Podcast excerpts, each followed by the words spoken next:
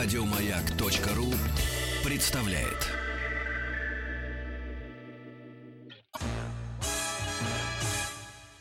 Эврика.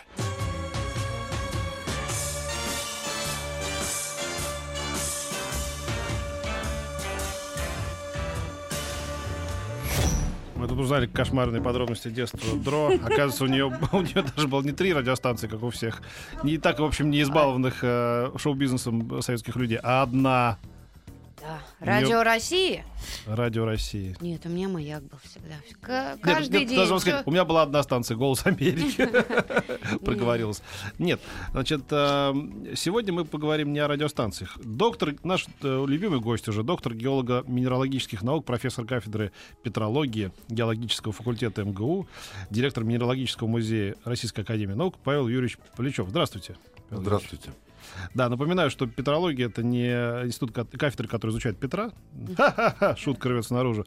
А это связано с э, Я понял, ком- почему Петр Фадеев так часто меня приглашает. Да, вот теперь я сам понял. Только сейчас до меня дошла эта очевидная, казалось бы, мысль. Мы поговорим сегодня, во-первых, мы начнем с того, что вашему институту э, почти 300 лет, да, вот уже Ну да, музею. музею. Это часть Кунсткамера, и э, история тянется с 1716 года. То А вот, какой-нибудь эк- э, экспонат остался с того года? а это вообще очень интересная история, потому что она, естественно, имеет много ответвлений. И, конечно, не сразу вот музей в этом здании был в 1716 году. А было решение о создании минерального кабинета при Кунсткамере. Был такой аптекарь Орескин. э, о нем известно то, что вот он был первым хранителем а, коллекции, которую Петр I купил э, в Германии, и она приехала в Россию. Странно, что не немецкая фамилия. По-моему, немцы там обычно всем этим Ну вот занимались в России. А, И самый старый э, образец, я не, не уверен, что самый, это самый старый образец, но вот похоже, что это он. Это образец серебра, такой огромный самородок, э, который э, похоже, что Карл XII, вот по э, истории, которая есть, в год перед смертью подарил а, делегации Петра I, чтобы помириться, чтобы закончить вот эти русско-шведские распри, но был убит после этого, поэтому помириться прямую не удалось. А сам образец, этот серебро, из королевских рудников Норвегии, который Карл XII перед этим завоевал. И очень интересная есть легенда, что Петр I любил этот камень класть рядом с собой, прижимать бумаги, а если его кто-то отвлекал, то камень летел на звук. И действительно, но серебро, оно относительно мягкое, это, это не, не камень, это, это самородок, да, Да-да. серебра, такой очень красивый, замысловатой формы. И действительно на нем есть какие-то зазубрины. Э, То ли от бумаг, то ли от э, полетов. Для меня сложно представить, что кто-то мог посметь. Это один из центральных э, образцов. И потом были очень интересные поступления. Вот, например, То есть его держал в руках Петр Первый, да? да. То есть мы в одном рукопожатии от Петра Первого? Ну, я держал, да, тоже этот образец в руках. есть вы в одном рукопожатии? Понятно, что не, ну, посетителям это недоступно. Ну да. А, Но есть какая-то энергия оттуда идет? Вот, ну, то есть Я на руке знаю, как- хорошо лежит. Ну, он с ну, кулак? я понятно, что я его не мог кинуть. Нет, ну я когда вот, например, там стоишь в каком-нибудь соборе Святой Софии, да, в, в Стамбуле, понимаешь, этим там стенам там тысячи лет, ты их там можешь трогать, это же не камень все-таки, да, и ты понимаешь, что все-таки что-то есть оттуда идет такое. Ну, вообще у нас в музее потрясающая аура, потому что это не только... А само, с- э, с- само здание музея, ведь понятно, что Кунсткамера была в Санкт-Петербурге, а э, музей и его коллекции переехали в Москву примерно в, там, в 30-х годах, когда переезжала Академия наук, потому что это был музей при Академии наук. Он и сейчас Минералогический музей Академии наук. И он занял э, тоже очень интересное здание. Это здание, э, бывшее поместье графов Орловых на Ленинском проспекте. Вы знаете, что в Центральном доме президиум находится, ну вот старый президиум Академии наук. А это один из, э, одно из зданий в этой, в, этом же, ус- в этой же усадьбе. Там когда-то был манеж. Граф Орловы, ну вернее Орлов-старший, э, там разводил орловских рысаков. И вот для меня было тоже удивительно читать, как вот там, где мы привыкли, Ленинский проспект, машины, э, кортежи из Внуково, там были луга. Мгм. Причем вот еще недавно относительно эта реконструкция прямо перед э, э, Второй мировой войной была вот Ленинского проспекта. Там были луга, на которых, собственно, орловские рысаки Паслись. э, Резвились. Резвились, носились. Резвились, да. А, но это было все в XVIII веке, а в XIX веке наследница Анна Орлова-Чесменская, со- соответственно, племянница того Орлова, она перестроила это все, потому что она там провела детство, ей было скучно, и она сделала нескучный сад и, собственно, зал приемов. Мгм. И вот это зал приемов, который э, был начало, ну, примерно 1806 год. Еще до Великой Отечественной войны 1812 года. А поскольку это было э, место аристократических дач, там соседи Голицына, соседи Куракина, э, там, в общем, достаточно своеобразная э, тоже атмосфера, которая тоже, это- она просто стенами э, передается. Э, Сохранился потолок э, с оригинальным. Ну, это не оригинальная роспись, это восстановленная э, роспись, но тем не менее это вот э, рисунки, которые были тогда. Сохранилась лепнина, сохранились какие-то интерьеры э, в, ну, для мелких собраний. И все это окружено камнями и просто непередаваемый э, непередаваемое ощущение. Вот все, кто выходят, кто первый раз приходит в музей, а потом выходят, говорят, а почему мы раньше здесь ни разу не были?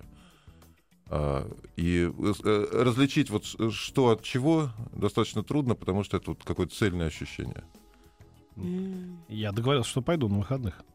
Давай. Да, Потом мне расскажешь, и я пойду. да. Ну, сейчас мы ремонтируем как раз э, здание. Оно снаружи сейчас все в лесах. Мы надеемся успеть к юбилею, потому что юбилей, а вот, собственно, мероприятие торжественное 300-летия будут чуть меньше, чем через месяц, 21-25 ноября. Вот. А, то есть для- но мы надеемся вот открыться буквально. У меня Мне 23 обещают в среду. 23 день рождения, так что ноября, поэтому как-то вот. а, совпало. Совпало. 300 лет. э, Да, Да, да. Год уже Поздравляю. так быстро пролетел. Да. Опять подарок тебе, что ли, покупать? Да. Ой, вообще, Ну, да? не об этом мы сегодня говорим. Поговорим о минералах. А, а, э, какие мероприятия? Ну вот э, что-то будет э, такое интересное, особенное к 300-летию? Мы думаем об этом. Э, Вот трудно придумать что-нибудь особенное. Э, Естественно, будет. э, Ну, главное это. Полноценная работа музея, мне кажется, лучший подарок для музея. Ну, главное, что сейчас мы пытаемся закончить ремонт и э, чуть-чуть обновить экспозиции, в том числе историческую, которая посвящена истории музея. А, вышла книжка, э, посвященная коллекции Кочубея. Вот только-только, э, буквально, в- ну, вот в субботу привезли тираж. И это одна из старейших, э, вернее, это коллекция э, одних из самых старых образцов. Вот я держал тоже в руках образец «Изумруд» из коллекции Кочубея, который, по всей видимости, пришел в коллекцию Кочубея с коллекции Перовского, который был э, начальником, э, ну, по сути дела, министром, то, что называется, э, министром горной промышленности, и, все, и очень любил камни. Все камни, через него проходили, он себе отбирал лучшие. И это как раз то время, когда открыли изумруды на Урале, 1830-е годы. Э, Там, ну вот, по образцам, вот мы пытаемся их сейчас как-то пока- больше показать лицом, но они всегда были в музее. Мы сейчас стараемся на них акцентировать внимание. Это Ну, и будет, Перов- будет э, конференция научная, естественно, будут гости со всей э, страны из зарубежья, э, там, из других музеев и- или там из Академии наук, из университета, из э, вот э, Сергей Миронов вроде бы э, хочет э, приехать нас поздравить. Ну, то есть вот это будут, будет мероприятия, про- которые будут проходить несколько дней. И параллельно будут идти э, мероприятия внутри музея для коллекционеров, для любителей камня. А это не тот Перовский, который потом стал губернатором Петербурга, нет? Э, Это какие годы? Мне кажется, что он... э, Потом, чья дочка потом устроила покушение на Александра. Нет, я думаю, нет? что старше, может быть, дедушка. А, наверное, да. Ну, родственники, фамилия-то такая не, не самая... ну, распространенная, распространенная, да. да. Софья Перовская, она Да. позже сильно жила. Да, а, значит, мы поговорим все-таки, вот у нас будет реклама сейчас, которую мы называем Рикла, Мгм. по-простому, а потом поговорим на, на тему нашего сегодняшнего, значит, на нашей сегодняшней встречи минералы. И как раз Павел Юрьевич говорит, что, ну, это большая тема такая глубокая, да, вот э, Ну вот мы коснулись, да, Да. э, краешка, пока еще даже о минералах, не, собственно, не говорили. Если у вас будут вопросы про минералы, пишите, пожалуйста, нам смс-портал 5533, начинается сообщение со словом «Маяк». И что у нас? WhatsApp и Viber плюс семь девять шесть семь сто три пять пять три три. А пока вот пишет, а вот пусть кафедра выпускает таких, как Петя, их должно быть много, чтобы всем хватало. Эврика.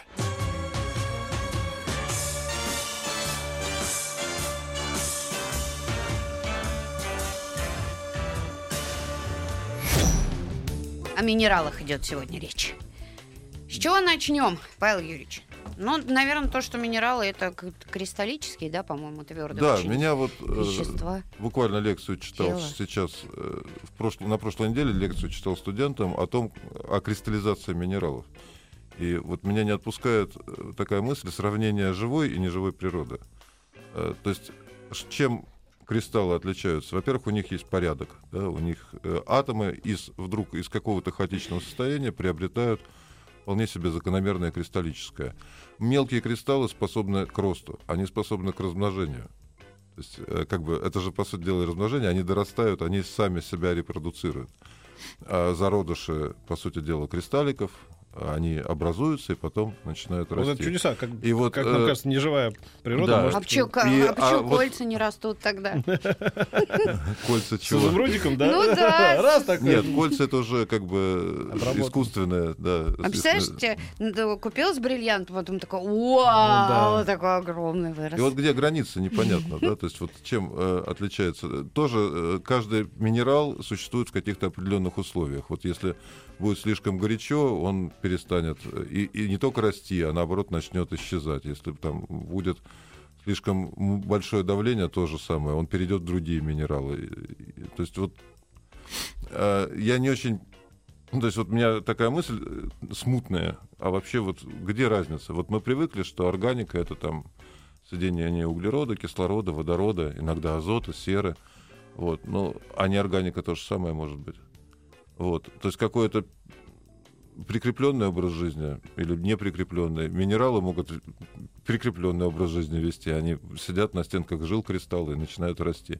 А могут э, находиться в неприкрепленном состоянии. Вот магма, например, она поднимается, она э, несет в себе зародыши кристаллов, которые увеличиваются в размере, они растут. И вот это такая сложная мысль, которую я сам не могу Вы никак по- сформулировать Вы хотите даже. подвергнуть, э, сотрясти основу фундаментальной науки, что ли?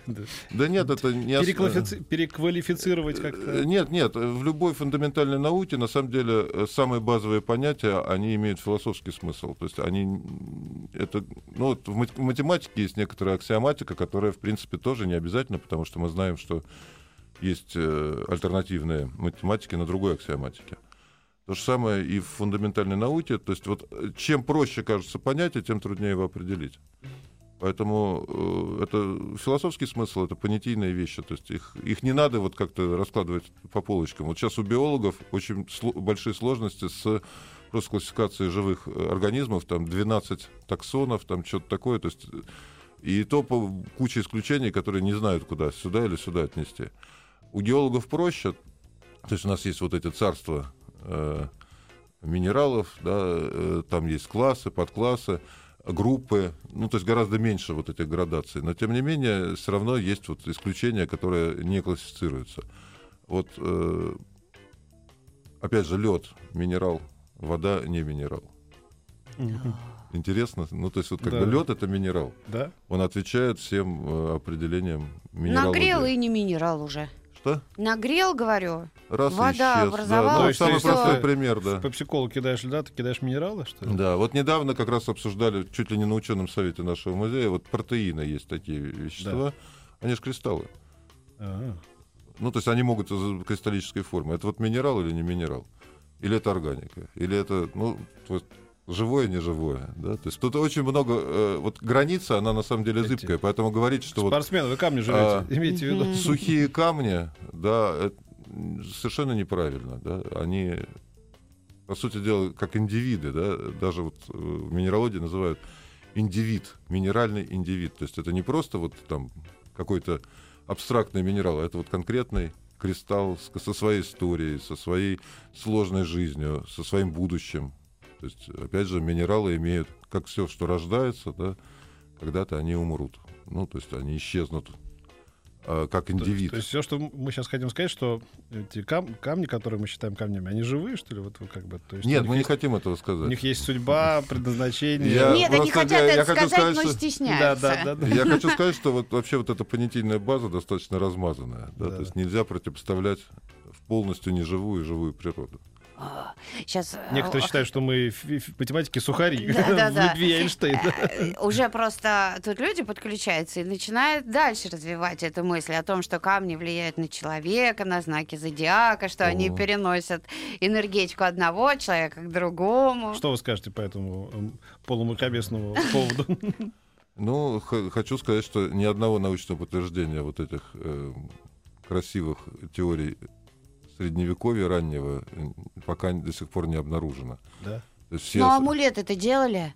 амулеты делали, да. Ну И вот я, кстати, студентам рассказываю э, историю про Аристотеля, Александра Македонского и папу Климента V, что их объединяет. А, это не совсем минералы, это включение в минералах. Дело в том, что в минералах ча- э, достаточно давно, ну вот в топазах, например, да, находили включения, в которых что-то типа воды. Да, они видимы глазом. Вот то, что называют дефекты. Мгм. Ювелиры редко применяют это, а вот а, в древние времена это ценилось гораздо больше, чем абсолютно идеальный камень, потому что Аристотель э, придумал теорию, по которой кристаллы образуются за счет того, что лед а, замерзает настолько, что потом не отмораживается. Между прочим, Есть 2000 не 2000 решено смысла, да, что ли? 2000 лет эта теория была незыблемой. А, то есть все в это верили. Поэтому кристалл по-гречески это лед. И, и, лед это кристалл, да, это одно слово. Но в эт- вот, собственно, а что такое включение? Это не замерзающая вода. То есть это та вода, которая при вот такой абсолютной, когда все превратилось в лед такой, что даже он не размораживается, осталась э, не замерзающей. Он считал, что это живая вода.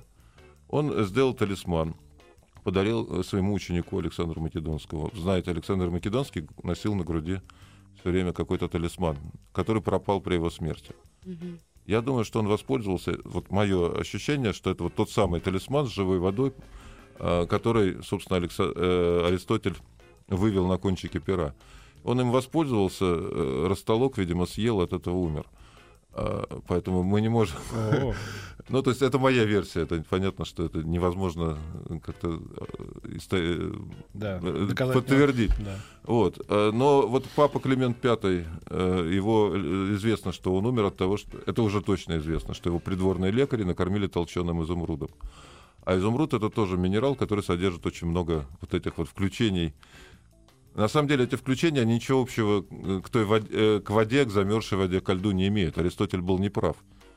Но тем не менее, вот талисманы пошли отсюда. То есть на ложных, а, э, ну, талисманы, амулеты, они строятся на каких-то ложных представлениях. Естественно, эффект плацебо существует. На вере, наверное, Если во что-то верить, да, то оно может работать. Я вчера узнал страшную вещь. Оказывается, гом- гомеопатия признана э, не- неработающей историей. Да, да, и, и давно. Да я еще не помню сам, как покупал эти какие-то Шарики? шарики Ли- лет Ну, 25 тебе назад. помогало? Ну, жив пока. Значит, Ну, помогло, наверное. Ну, главное, нет, на самом деле известно, э, и очень много врачей говорит, что главное психологический настрой больного. Если он хочет вылечиться, Да, то у то него гораздо вылечится. больше шансов. Поэтому каким способом Да, Это активизировать? да, А люди спрашивают, можно мини- на жемчуг. минералы смотреть? Я предлагаю ничего не есть, а смотреть на минералы в Минералогическом музее имени Ферсмана. Да, Между прочим, вот Снимают э, одна прогулка э, гораздо лучше, чем там 20 амулетов. Лучше, чем рыб, на рыбок смотреть. А, кстати, хорошая мысль. Надо будет там и рыбок я вам, э, аквариум до сих пор у меня перед У глазами. нас там две кошки э, живет, это э, постоянные смотрители музея. И, О, я э, видел эрмитажных кошек. Мне знакомый в. Эрмитаже работает. Показал эрмитажных кошек. У них там отдельное помещение такое, полуподвальное. И даже какая-то там... Нашлись у них спонсоры какие-то из этих кошачьих кормов. И у них там все в этих каких-то там подушечках, М. каких-то кормах. Эрмитажные кошки настоящие. Ну да, у Вонючие, нас- страшно. Нет, у нас все, все очень ухоженные, Да. чистые. А люди спрашивают, жемчуг это минерал?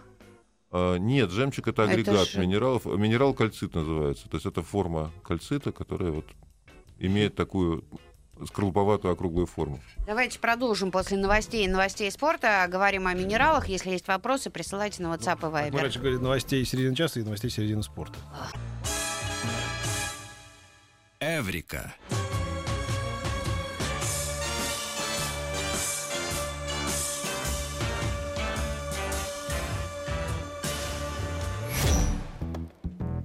Продолжаем, друзья. У нас сегодня в гостях доктор геолого-минералогических наук, профессор кафедры петрологии геологического факультета МГУ, директор Минералогического музея Российской академии наук Павел Юрьевич Плечев. Говорим мы сегодня о минералах.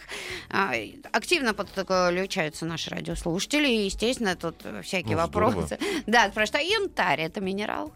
Ну, по крайней мере, у нас есть отдельная витрина с янтарем и с включениями в янтаре. Э, Янтарь — это застывшая смола. Да, Да. Она не обладает, она аморфная, она не обладает кристаллической структурой, и действительно это один из вот таких, одно из веществ, которые некоторые не относят к минералам, а некоторые относят э, к минеральному царству. Мгм. Вообще вот э, минералы бывают очень разные.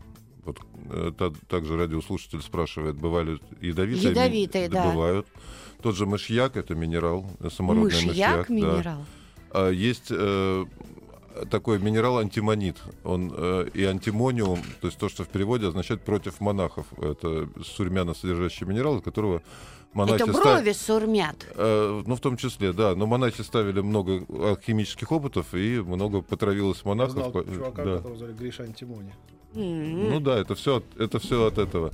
Бывают радиоактивные минералы, э, которые, собственно, вот радиоактивность и вот эти вот урановые минералы, из которых добывают уран, торий и прочие радиоактивные элементы, это тоже минералы.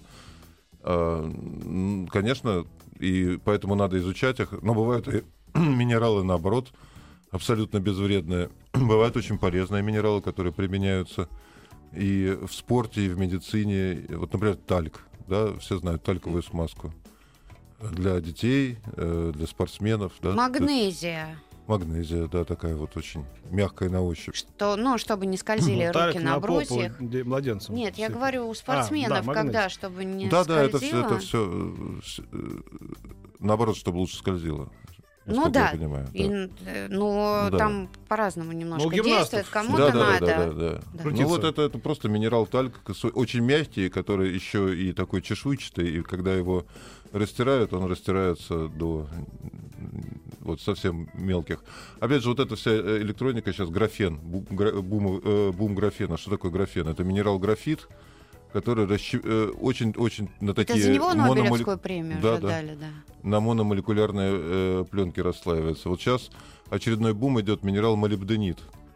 А то же самое примерно, что и графен по свойствам, но если графен состоит только из углерода, из одного атома, и э, он очень тонкий, но очень мало вариаций, очень то- э, мало чего можно сделать в этом слое, то молибденит — это молибден э, S2, соответственно, там есть и транзисторный эффект можно обеспечить. То есть вот я думаю, что сейчас будут делать электронику вот на минерале молибдените или на аналоге.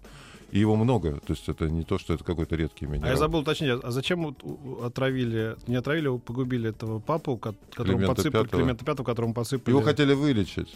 А, Ему хотели дать, ну, видимо, это какой-то испорченный телефон. Они уже, может быть, подзабыли, что такое живая вода, не живая вода. Просто потолкли изумруд.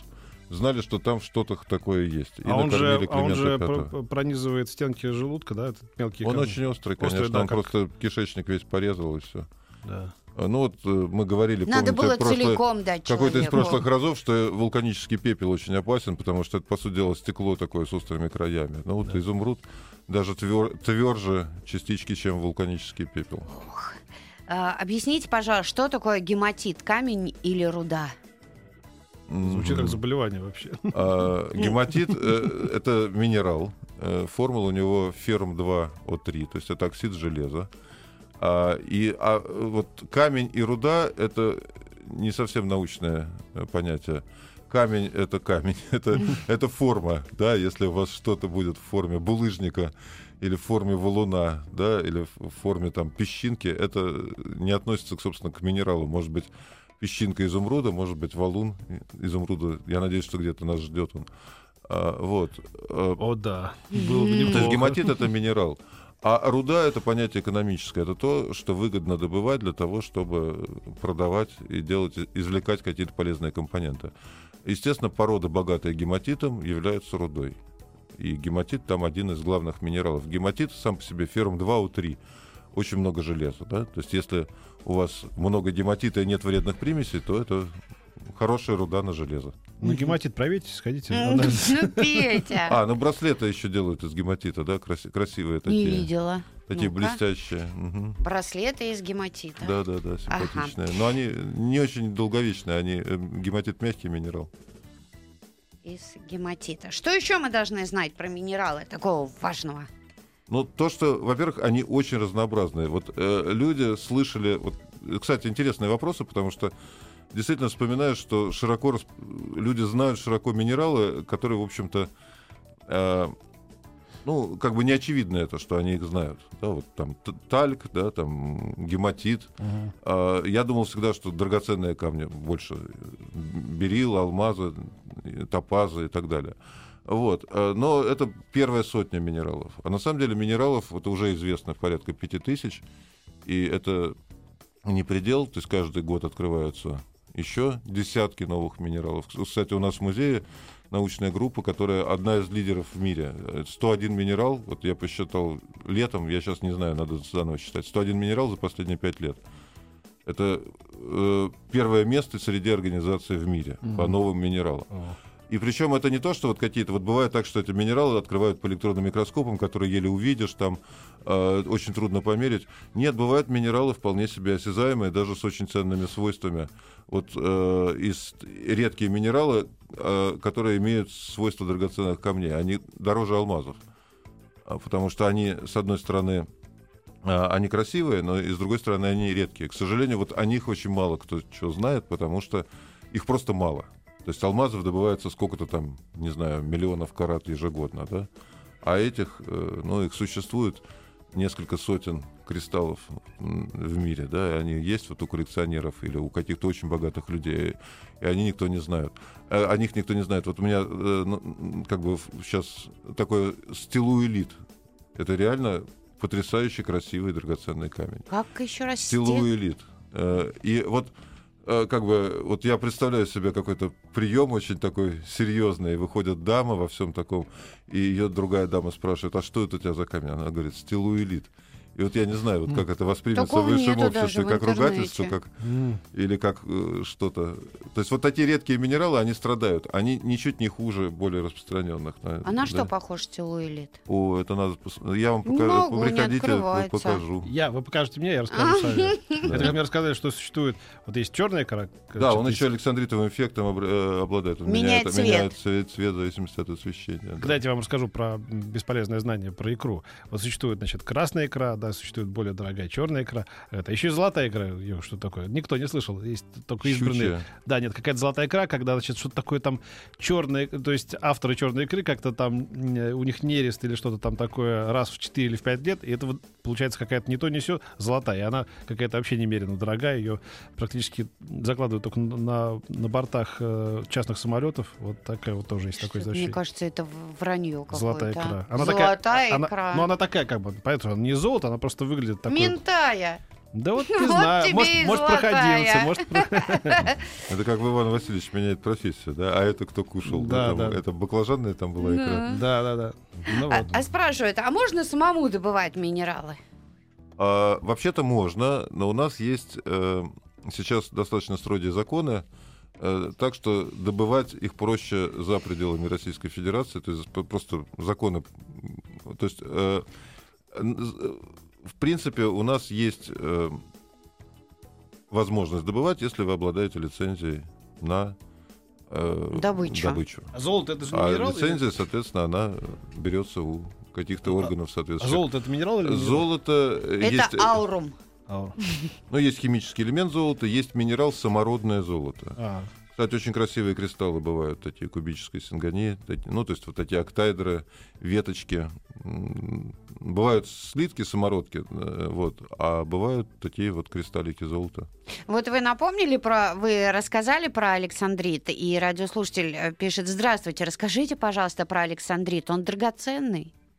Я рассказал про стилуэлит с александритовым эффектом, но есть александрит, естественно. И, кстати, у нас в музее лучшие образцы в мире александрита. Это вот как раз э, та самая коллекция Перовского, который отбирал все, что вот мимо него проходит. Вот, и э, в том числе, вот я показываю руками, конечно, Больше радиослушатели головы. могут, да, э, прикинуть размер. А, такая, э, такой сросток э, многих кристаллов Александрита, каждый из которых там по сантиметров по 5, 6, 7.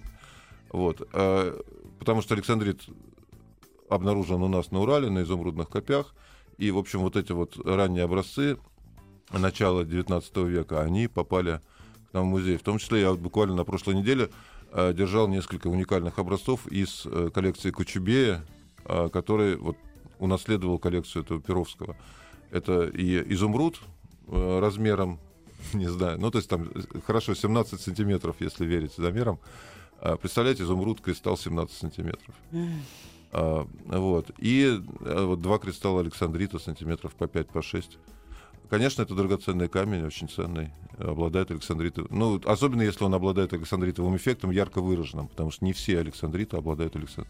ярко выраженным Они разве не все эффектом. меняют цвет? Они все меняют цвет, но кто-то, ну, как бы он более выраженный, менее выраженный.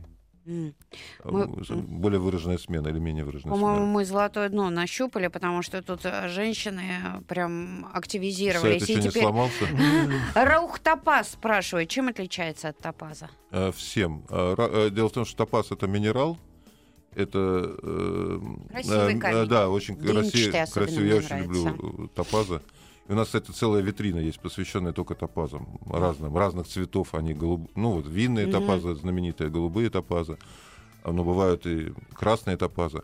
А раух топаз это разновидность кварца, другого М. минерала. А почему же тогда топаз? И там, и там топаз. А, Ну, это же очень старые слова, которые бытовые.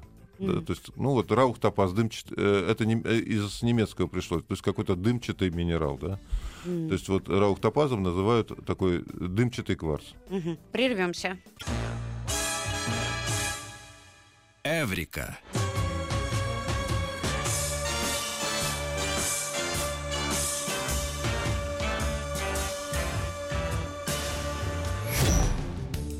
А минералы уже все открыты, спрашивает Костя. Нет, конечно. Вот я говорил, что каждый год открывают порядка там сотни, ну иногда чуть меньше ста, иногда чуть больше ста новых минералов. Причем не все из них вот так какие-то микроскопические, бывают достаточно приличного размера кристаллы. А вот, кстати, недавняя история, она, правда, ей 2-3 года э, уже. А у нас открыли когда-то давно, в 18 веке, минерал вилуит. Э, На реке Вилюй очень красивые кристаллы темно-зеленого цвета. Мне всегда вот в детстве тоже очень... Они очень хорошо оформлены, они блестящие, они мне нравились.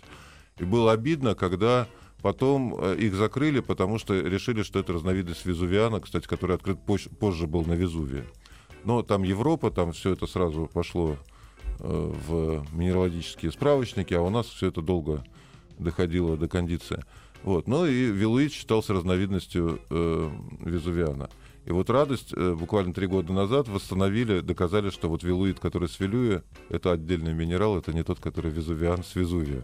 И так что вот снова я вот сейчас как раз а, у нас новая выставка э, знаменитые минералы э, России, и там вот как буквально вчера смотрел на вот эти большие вилуиты, которые привез еще, по-моему, э, боюсь соврать, Розе, по-моему, да, вот.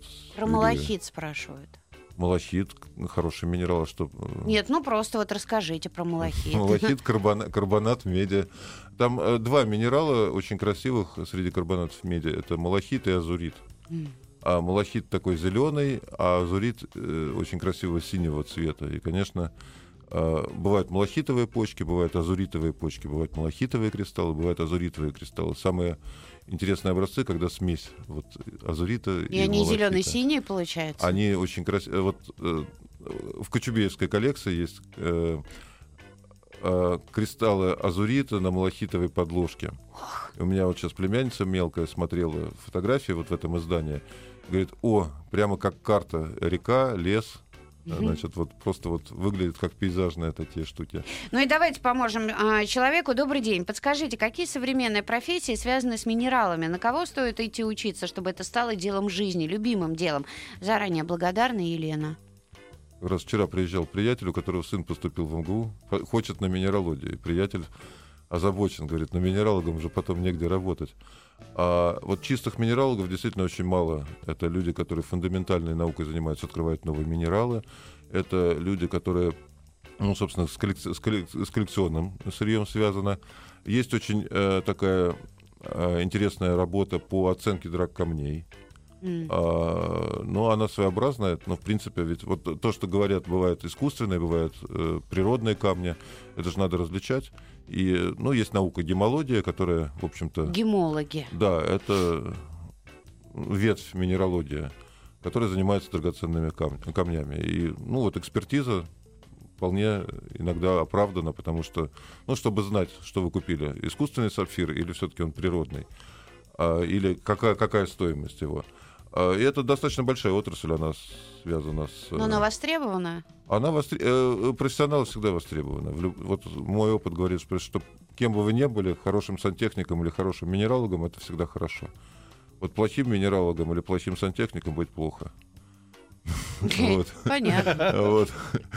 А, И есть промышленная минералогия, э, когда интересно, например, вот, э, как, вот, например, серебряный рудник, да, в, как- в каких именно минералах здесь серебро, как его извлекать, как из него получать именно металл, да, то есть вот, э, либо, например, а, алмазы ищут по минералам-спутникам. Вот алмазы редкие, а более распространенный пироп, например, такой гранат кроваво-красный, а, и его проще заметить и найти. Вот если вы видите пироп где-то в больших количествах, ну, причем такой он своеобразный, он с фиолетовым оттенком должен быть еще, такой хромистый пироп, кнарингит, разновидность пиропа, то, значит, можно поискать алмазы.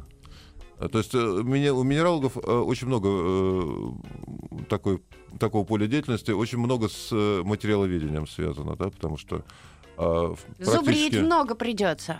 Это да. Я подумал, что плохие специалисты тоже нужны, потому что они позволяют масштабировать, как бы, да, мы, мы понимаем- Безусловно. Да, Ну- ну, например, я вот, может быть, не самый лучший ведущий, но сова-то еще хуже. И на ее фоне я выгляжу получше. А ты специально, чтобы вот это сказать, да, чтобы сейчас возвыситься над... э, Да. Да. Да Мне нужно- шикарно. Да, понимаешь? Я же не Молодец. стал у тебя за спиной шу-шу-шу. Я тебе прям в лицо, и на это ты завсегда можешь рассчитывать. Но у вас Давай, статистика- Нет, здесь статистика не очень. То есть вообще пирамиды существуют в любой отрасли, да, то есть э, есть ученые топ уровня, их обычно единица, да, есть основная масса. Мы В любим спорте выражение- бывают там Да, Марина, Мария Шарапова, да, А бывают все остальные, у которых надо выигрывать. А я вот, да, Да. я вспомнил, что, по-моему, моя любимая... Острухов спросили, а, ну как вот вы, вы первый там скрипач? Говорю, что вы, что вы, я не первый, я второй. Говорю, да кто же первый? Первых много сказал. Нет, это э, замечательная есть теннисистка. Катя Бычкова. Она ведет интересный очень блог. Она вообще очень обаятельный, симпатичный человек. И она говорит, что говорит, в жизни, а, кроме спорта, спор- она говорит, мы же лузеры. Я говорю, ну как так? Она говорит, ну вы же выигрываете. Она говорит, нет, мы каждый день проигрываем. Я говорю, «Да, мы просто вот по жизни мы лузеры, и с этим надо как-то жить. Вот, А. э, такая Э, вот вот такая мнение. Оптимистичная нота. Поэтому я еще раз призываю приходить в прекрасное здание на Ленинском проспекте. Теперь понимаешь, почему, вот этого, почему э, порядочные люди скрывались э, в вашей науке при советской власти, потому что это единственное, что- с чем она не могла ничего поделать. Камни, чего, там идеология. В Ладно, общем, мы да. Спасибо а я уже приду в эту субботу, надеюсь. Спасибо большое Да. за приглашение и за то, что вы приходили к нам в эфир. И приходите еще к нам, Павел Юрьевич Плечев. У нас в гостях был. До встречи. Еще больше подкастов на радиомаяк.ру.